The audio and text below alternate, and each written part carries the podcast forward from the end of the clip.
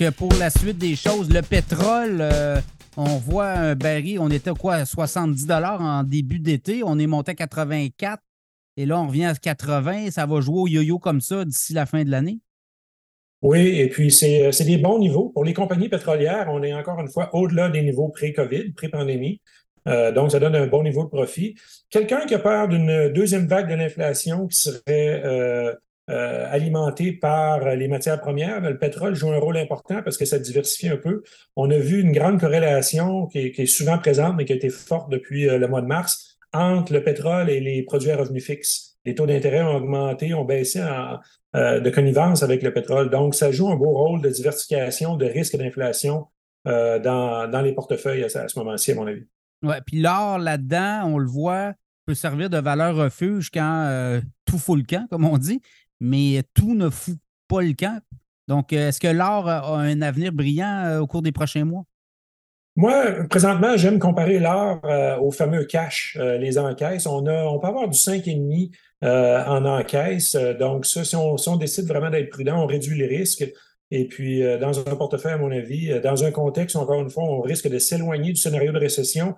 Là, ça sera peut-être pas facile. Donc, euh, d'y aller un peu plus, prudemment avec un très bon rendement de 5,5 à, zéro risque, c'est, c'est pas mauvais pour quand on pense à qu'est-ce qui peut défendre un portefeuille à ce moment-ci. Oui, marché monétaire aussi, il y en a qui sont sur le bord des lignes de côté, ils ont du cash. Il y a beaucoup de cash chez les lignes de côté actuellement. on attend de voir comment tout ça va, va atterrir. Ça aussi, là, ça peut donner un signal si on veut euh, les investisseurs revenir massivement dans le marché boursier. Euh, exemple, on nous annonce une fin des hausses de taux et peut-être euh, des baisses, parce qu'après des hausses, c'est des baisses hein, qui s'en viennent aussi. Oui, le, fameux timing des baisses va rester difficile, mais de dire que c'est quelque part 2024, je pense que c'est correct. Maintenant, il reste la magnitude. mais c'est clair que quand on approche des sommets, ben, les marchés monétaires vont devenir un peu moins intéressants d'un point de vue tactique. Et là, on va pouvoir recommencer à prendre un peu plus de risques sur ce qu'on appelle la durée des taux d'intérêt. Euh, donc, s'exposer à des obligations un peu plus de long terme, là, du 10-15 ans, euh, pour, jouer justement sur l'idée qu'il va y avoir des baisses de taux, tout en ayant un rendement quand même intéressant euh, qui, se rapproche, pas aussi bon, mais qui se rapproche quand même des marchés monétaires. Oui, parce que quand il y a des baisses de taux, notamment au coût d'emprunt, ben, ça peut favoriser les marchés boursiers éventuellement. Ça. Il y a des compagnies là, qui ont, qui ont impacté, ça, c'est toutes ces, hausses de, coûts d'emprunt-là, notamment dans les, euh, valeurs croissantes, les, compagnies qui s'endettent pour euh, progresser.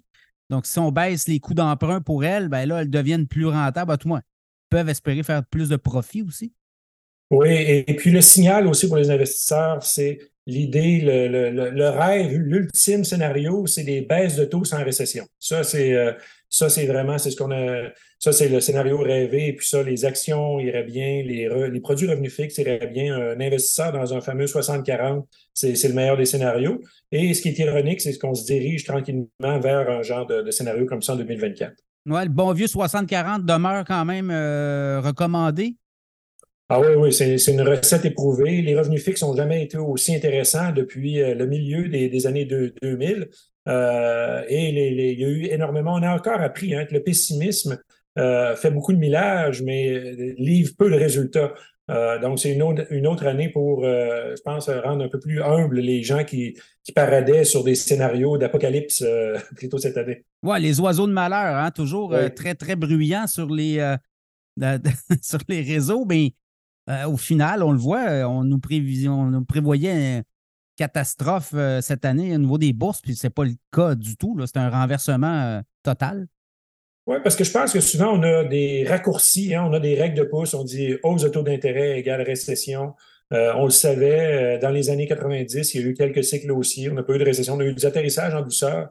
donc, il faut, faire attention. Et ce qu'on a sous-estimé, moi j'en parlais depuis le début, c'est les pénuries de main-d'œuvre, parce qu'encore une fois, il n'y a pas de récession sans mise à pied. Et avec les pénuries de main-d'œuvre, qui sont pas juste au Canada, c'est aux États-Unis, en Europe, partout, il y a des pénuries importantes. C'est pas compliqué. Il y a un vieillissement de la population. Oui, c'est ça. Euh, donc, euh, donc l'immigration joue un rôle, mais c'est n'est pas encore assez. À suivre, Fred Demers, merci beaucoup de vos éclairages et euh, on va suivre ce qui s'en vient sur les marchés boursiers au cours des prochains mois. Merci beaucoup. Toujours un plaisir. Merci de l'invitation. Bye bye.